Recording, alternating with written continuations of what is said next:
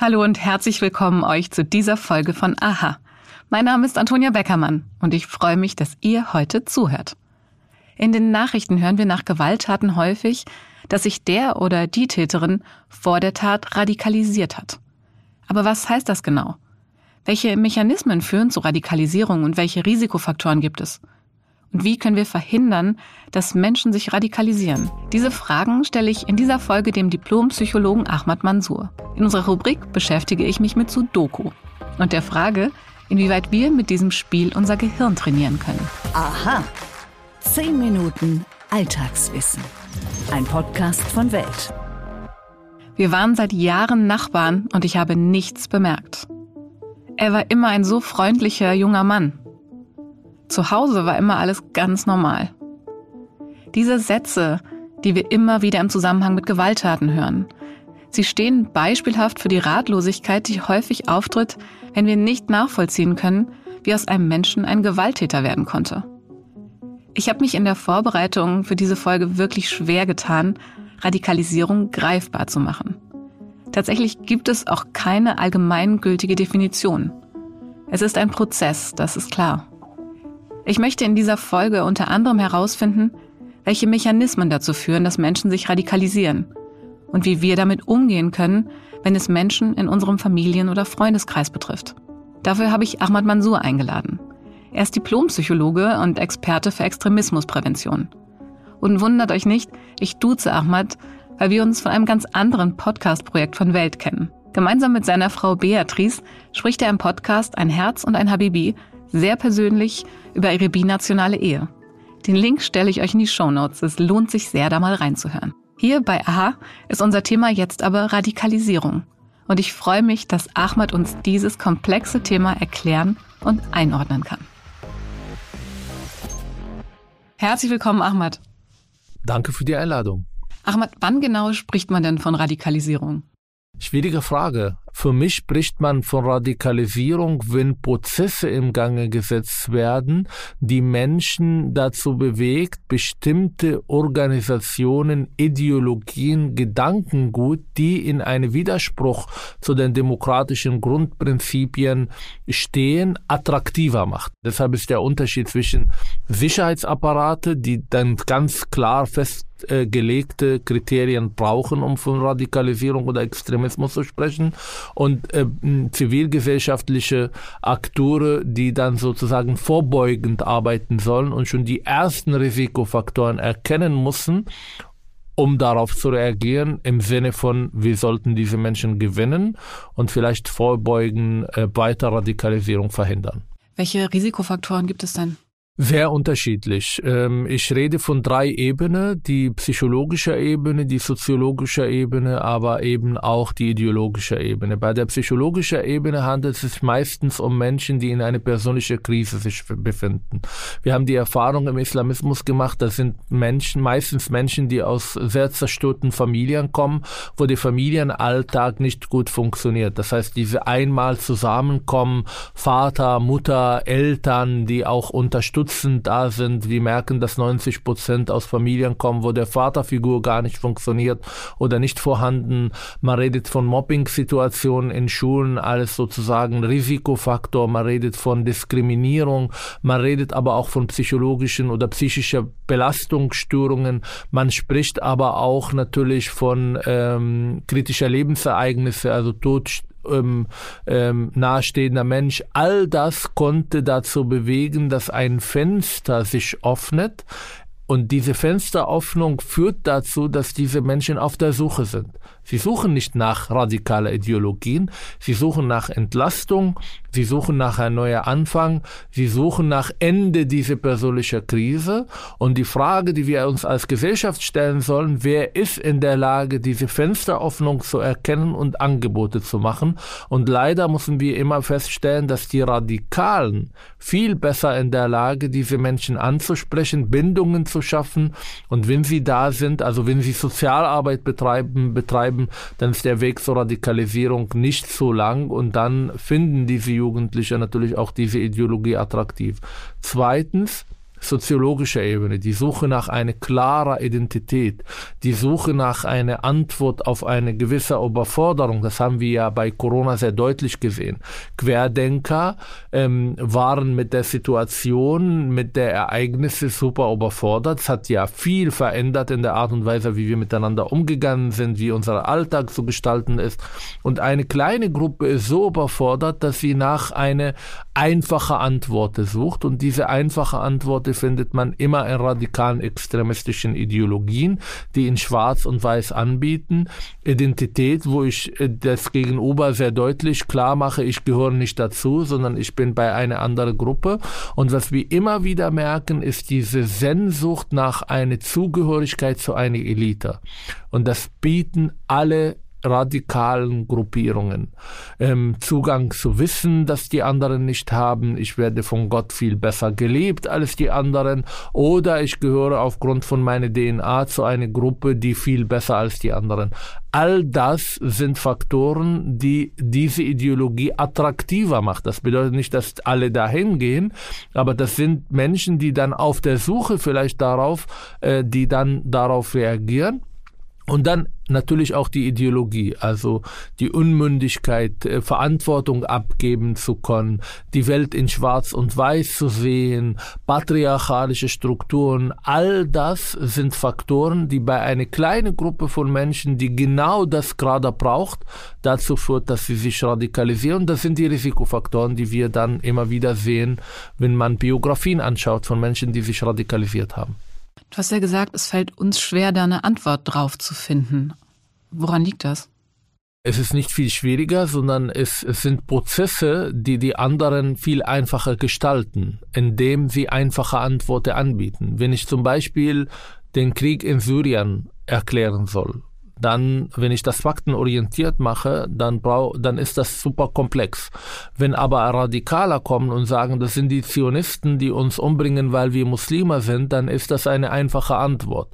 Also diese einfache Antwort auf komplexe Angelegenheit, ich nenne das die postfaktische Zeitalter, der immer sozusagen in den Händen der Radikalen spielt und das merken wir auch in der Politik überall.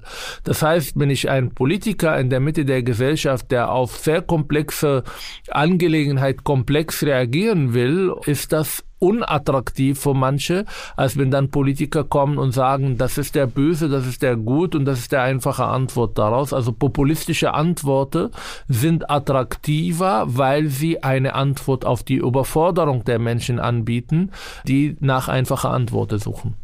Jetzt für Außenstehende, was sind denn konkrete Anzeichen für Radikalisierung? Erstmal die Unmündigkeit. Also die Zugehörigkeit zu einer radikalen Gruppierung bedeutet die Anerkennung von Hierarchien und die Abgabe von Verantwortung. Andere sagen mir, was moralisch und unmoralisch ist, was zu tun ist oder nicht zu tun ist. Das heißt, ich darf und will nicht mehr Entscheidungen treffen, sondern das tun andere und Skepsis gegenüber den Mainstream.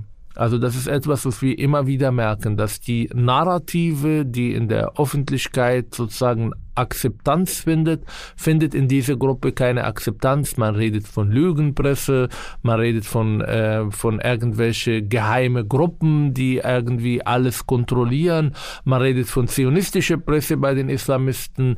Das sind alle Aspekte, die dann sozusagen äh, zeigen, dass ich meine Infos woanders suchen will oder die Bereitschaft mitbringen, diese ähm, Infos woanders zu suchen. Dann merken wir, dass es ganz viel Antisemitismus in allen möglichen radikalen Gruppierungen zu finden ist. Dann merken wir diese Schwarz-Weiß-Bilder, die Neigung zu Verschwörungstheorien, die Neigung, die Welt unterkomplex darzustellen.